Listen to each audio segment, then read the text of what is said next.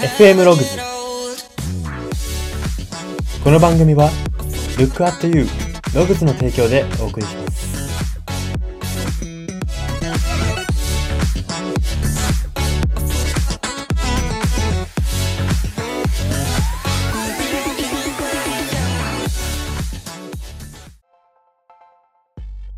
どうも。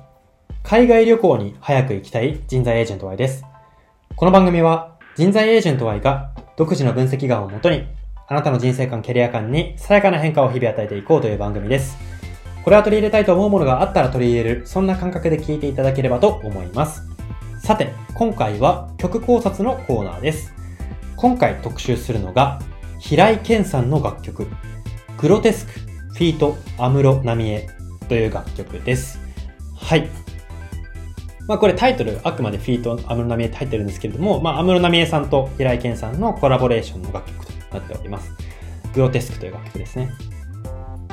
で、この楽曲説明していきますと、2014年リリースの彼の36枚目のシングルでございまして、まあ、彼のオファーによって安室奈美恵さんとのコラボ実現したと言われております。で、まあ、コンセプト、サブタイトルとして、この楽曲はですね、生きることに葛藤し、格闘する、すべての人への少々歪んだ応援歌というのが名付けられているんですね。まあ、この前、このサブタイトル、コンセプトっていうのも前提に聞いてみていただけると、このラジオをより楽しんでいただけるかなというふうに思います。で、楽曲としてはですね、自分の中にいる、自分の内にいる素直な自分と実際の自分のせめぎ合いを歌った楽曲となっておりまして、まあ、本当に呪文要素もあって、このラジオにぴったりかなと思うので、えー今回楽しんでいただければなというふうに思います。はい、えーでは最初に歌詞から読み取れるメッセージを読み解いていきたいと思います。ポイント歌詞が大きく3つあります。1つ目です。強者にこびへ、こびへつらう僕に冷めた視線が突き刺さる。背中に汗が伝ってゆく。Someone said, I hate you という歌詞です。はい。えー、ここではですね、必死に外界を気にして生きる自分に対して、自分が心の中にいる素直な自分から、厳しい目と言葉が浴びせられ、言葉を浴びせられる。そんな一幕になっているんですね。強者にこびへつらう。すいませんすいません、そうですよね、そうですよねって言って、強いものにこびへつらってる僕に対して、冷めた視線が突き刺さる。これは誰から突き刺さってるのかっていうと他人じゃないですね。うちの自分です。自分の心の中にいる素直な自分です。うわうわ、またやってるよ。またこびへつらってるよ。素直な自分のこと無視してって言ってるわけですね。言って言ってはないですけど、そういう視線を突き刺してるわけですね。で、まあ、そうですね。えーその後、背中に汗が伝っていくって言ってるわけですけれども、この歌詞からはどんなことが読み取れるかっていうと、こびへつらっている自分に、自分自身も、現実の自分自身も、どこかおかしさを感じているんですね。気づいてるんですね。背中に汗を伝っていくっていうのは気づいてる証なんです。うんと、自分がこびへつらってることを悪いことじゃなくて、あの、自分らしさであるって思ってたら、背中に汗は伝わないんですね。冷めた視線が突き刺突き刺さっても、なんで刺さってるのかがわからないんです。でも分かってるから背中に汗が伝ってるわけですね、ここのシーンでは。で、ここから何が言えるかっていうと、自分が無理をしていること、自分を押し込めようとしていることっていうのは、自分の内にいる、自分の中にいる素直な自分には、すべてお見通しになっている。お見通しであるっていうことなんですね。結局、自分の中の素直な自分って24時間365日人生ずっと自分のことを見てるんで、自分がごまかしたこととか、えっと、なんて言うんですか、ないがしろにしたこととかも全部記録してるわけですね。だからこそ、えー、この自分の中の素直な自分っていうのは一番お見通しですし、他人よりも誰よりもお見通しであると言えます。で、まあ最後の英語の歌詞簡単に触れたいんですけれども、Someone said, I hate you って言ってるんですけども、someone っていうのは誰かってことですね。said 言った。誰かが言った。I hate you 私はあんたが憎いって言ってるわけですけれども、この someone っていうのは、あの、勘のいい方であれば気づかれたかもしれないんですけれども、内なる自分ですね。誰かが言ったの誰かって、内なる自分のことなんですよ。内なる自分は言った。私はあんたが憎い。あんたっていうのは誰かっていうと、現実の自分ですね。私のことをないがしろにして、素直な、素直な自分と現実の自分をちょっと分離して考えてほしいんですね。で、素直な自分が言うわけです。現実の自分に。あなたが憎い。私のことをないがしろにして抑え込んでくるから。こびへつらって。って言ってるわけですね。これは結構鋭くて、えー、なんて言うんでしょう。考えさせられる歌詞だなというふうに思います。はい。えー、では、ポイント歌詞二つ目です。素直に生きる美しさを黒く塗らなきゃ生きられない。中略。素直に生きるあなたは言う。その目の奥に光がない。という歌詞です。はい。ここまたなんだか鋭い言葉が並んでいますけれども、説明していきたいと思います。えっと、ここから、この歌詞からはですね、現実の自分が素直に生きる美しさを守る精神力を持っていないってことが歌われているんですね。最初に素直に生きる美しさを黒く塗らなきゃ生きられないって歌詞がありましたけれども、これ誰のセリフかっていうと現実の自分なんですね。内なる素直な自分ではなくて、現実の自分が言ってるわけです。素直に生きる美しさとか、内なる自分に言われてもですね、黒くこれを塗らなきゃ僕は生きられないんだって言ってるわけですね。で、それに対して中略語ですね。素直に生きるあなた。これ内側の自分ですね。素直に生きる内なるあなたは言うんだ。その目の奥に光がない。言い返すわけですね。内なる自分は。素直に生きる美しさって黒く塗らなきゃ現実で生きられないんだよって現実の自分が言い訳してるのに対して内なる自分はその目の奥に光がない。光がないなんか、生きるならば光があるべきだろうということですね。そういったことを、えー、この素直に生きるあなた、自分、内なる自分は言ってくるわけです。で、まあ、先ほどですね、えー、現実の自分が素直に生きる美しさを守る精神力を持っていないということが歌われてるんだよって言いましたけれども、この精神力っていうところにはですね、えー、必要性とか、自分への自己愛っていう言葉も当てはまると思うんですね。素直に生きる美しさ、誰にもありますけれども、誰、誰しもがなんとなく理解してると思いますけれども、それを守る精神力だけじゃなくて、それを守る必要性、美しさを守る自己愛、こういったものがですね、不足しているとですね、やっぱりこういう黒く塗らなきゃ生きられないんだよっていう言い訳というか、言葉にとんあのどうしてもたどり着いてしまうと言えます。まあ、せ、なんて言うんでしょう。例えばですけれども、まあ、でも私はやはり必要性っていうところが一番大きいかなというふうに思います。素直に生きられない人が生きられない理由。素直に生きる美しさを貫くほどに重要なことを人生に感じられてないんです。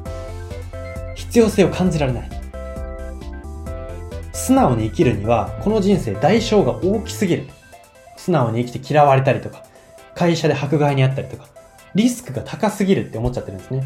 必要性が、そういうのを踏まえて言うと、低いって。言ってるわけです。で、まあその上でここから言いたいことっていうのはですね、素直な自分、内なる素直な自分っていうのは、あくまでこういった忠告のアラートしか出してくれないんですね。気をつけた方がいいよ。あなた、今、素直じゃないから。黒く塗りつぶしてる今のそれ、結構おかしいよって素直な自分は忠告してくるわけですけれども、アラートしかあくまで出さないんですね。そういう危ないよって言ってるだけで、えっと、危険を回避してくれたりはしないんです。だから、素直な自分が、いつか外界も何とかしてくれるんだっていうし、あの、思考は捨てた方がいいというか、これは幻想に過ぎないんですね。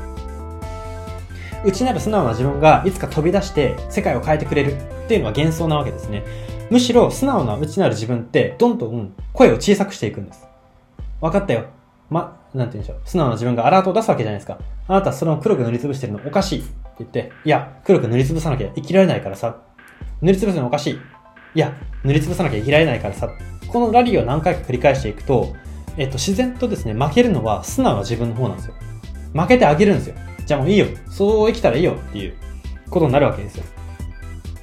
だからですね、むしろこの、外界を何とかしてくれるどころかですね、と、もうその、あの、じゃあ現実の自分が生きたいように生きてくださいね、頑張ってくださいねってなって、自分に関与してくるのをやめちゃうんですね、この素直な自分が、いずれ。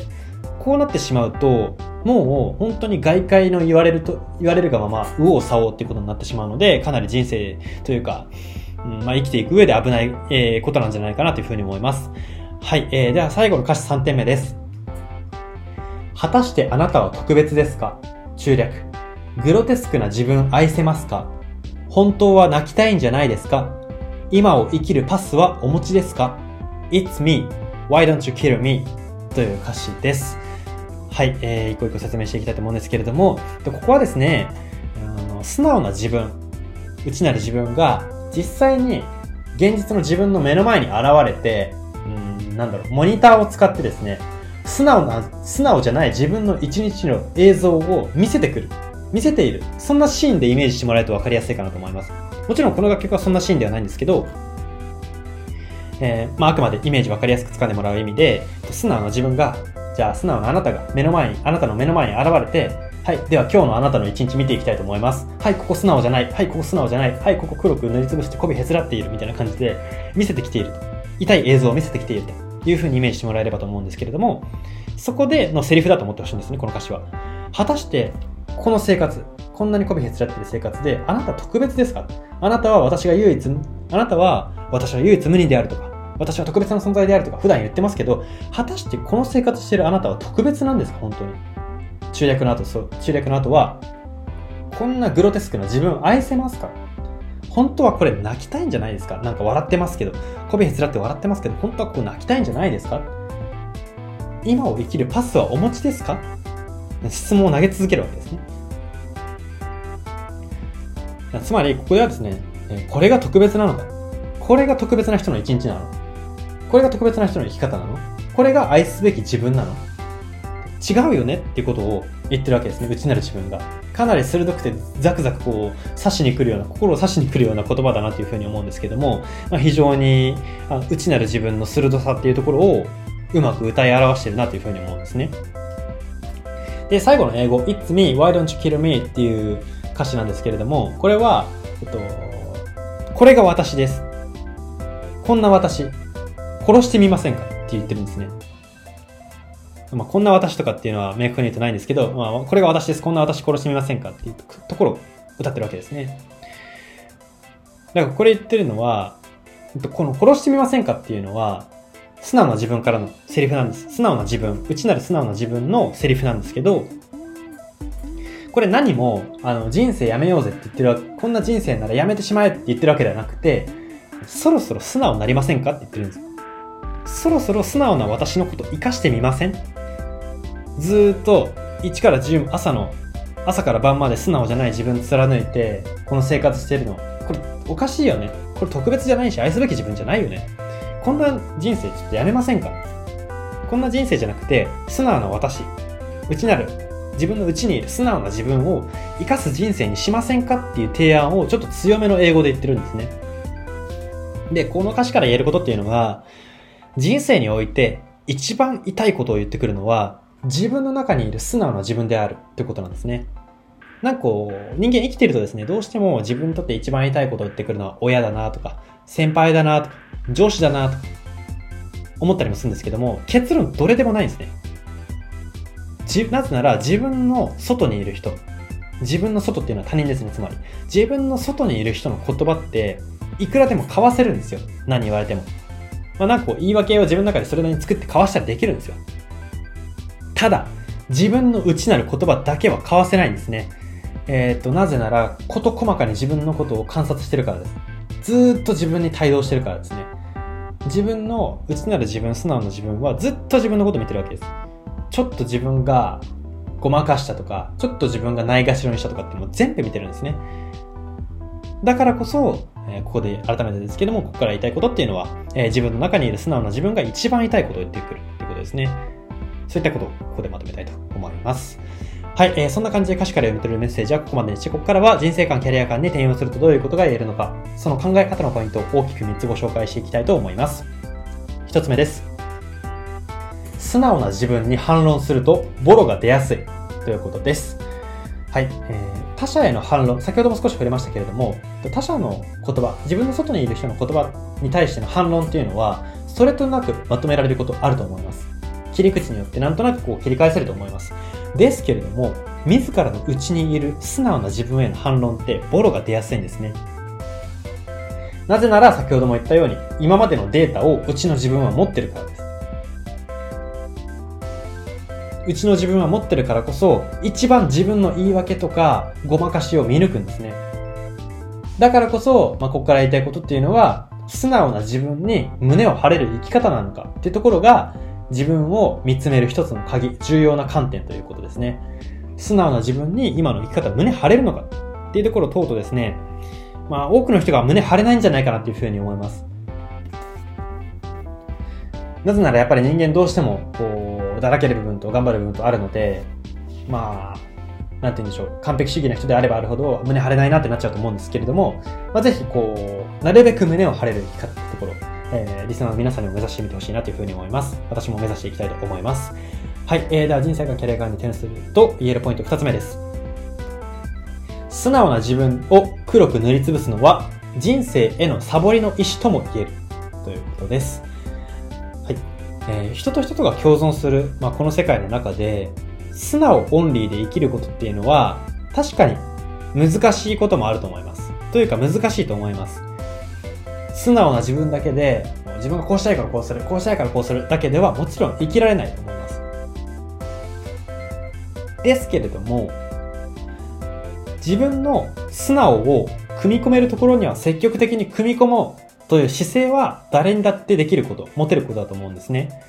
じゃあ、素直な自分を黒く朝から晩まで塗りつぶして生きてる人はどういう人かっていうと、この姿勢を捨ててるわけですね。この姿勢は誰にでも持てるものなんですけれども、放棄してるんですね。この姿勢を持つことを。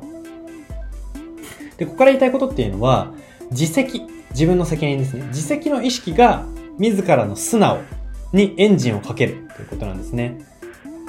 自分で責任持って、ここに組み込んでいこうとか意識的にやっていかないと、自分の素直なんてあっという間に外界にないがしろにされて、そんなの捨てなさいって言われるんですね。だから、素直を守れる人って、意識的に無理やりねじ込んでくる人なんです。組み込める、ねじ込めるところにねじ込んでいく。ちょこちょこ、自分の素直さを、素直な自分の思いをねじ込んでくるんですね。だから、ねじ込める人だけは守れるって言っても過言ではないと思います。はい。なので、自責の意識が自らの素直にエンジンをかけるってところが一つ言えるのではないかなというふうに思います。はい。では最後の3点目です。どんなエロい、偉い人に特別と言われようと結局、自分を特別と認めるのは自分自身ということです。はい。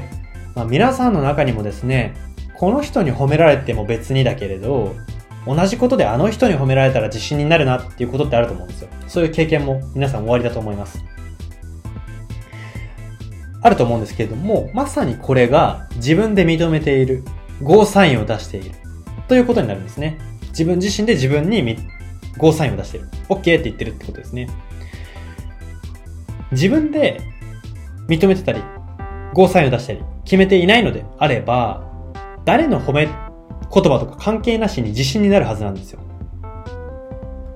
でも、この人に褒められても別にだけど同じことであの人に褒められたら嬉しいなって言ってる時点でですね、えっと、自分であの人の言葉はあまり信用しないで、この人の言葉は信用しようって決めてるんですね。で、あの人から言われたら OK だけど、この人から言われたら NG にしようって自分の脳で決めてるんですね。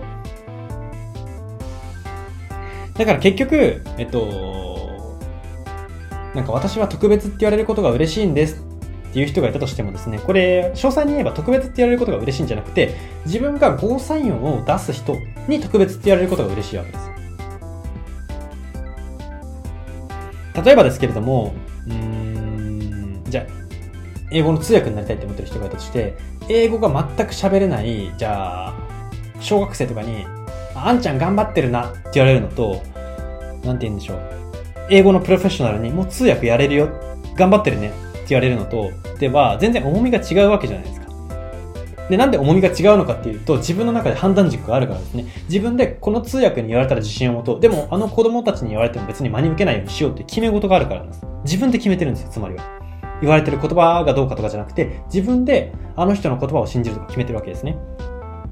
で、ここから言えることっていうのは、自分の尊敬する人が身の回りにいるっていうことがですね、素直な自分を承認しやすくさせることなんですね。はい。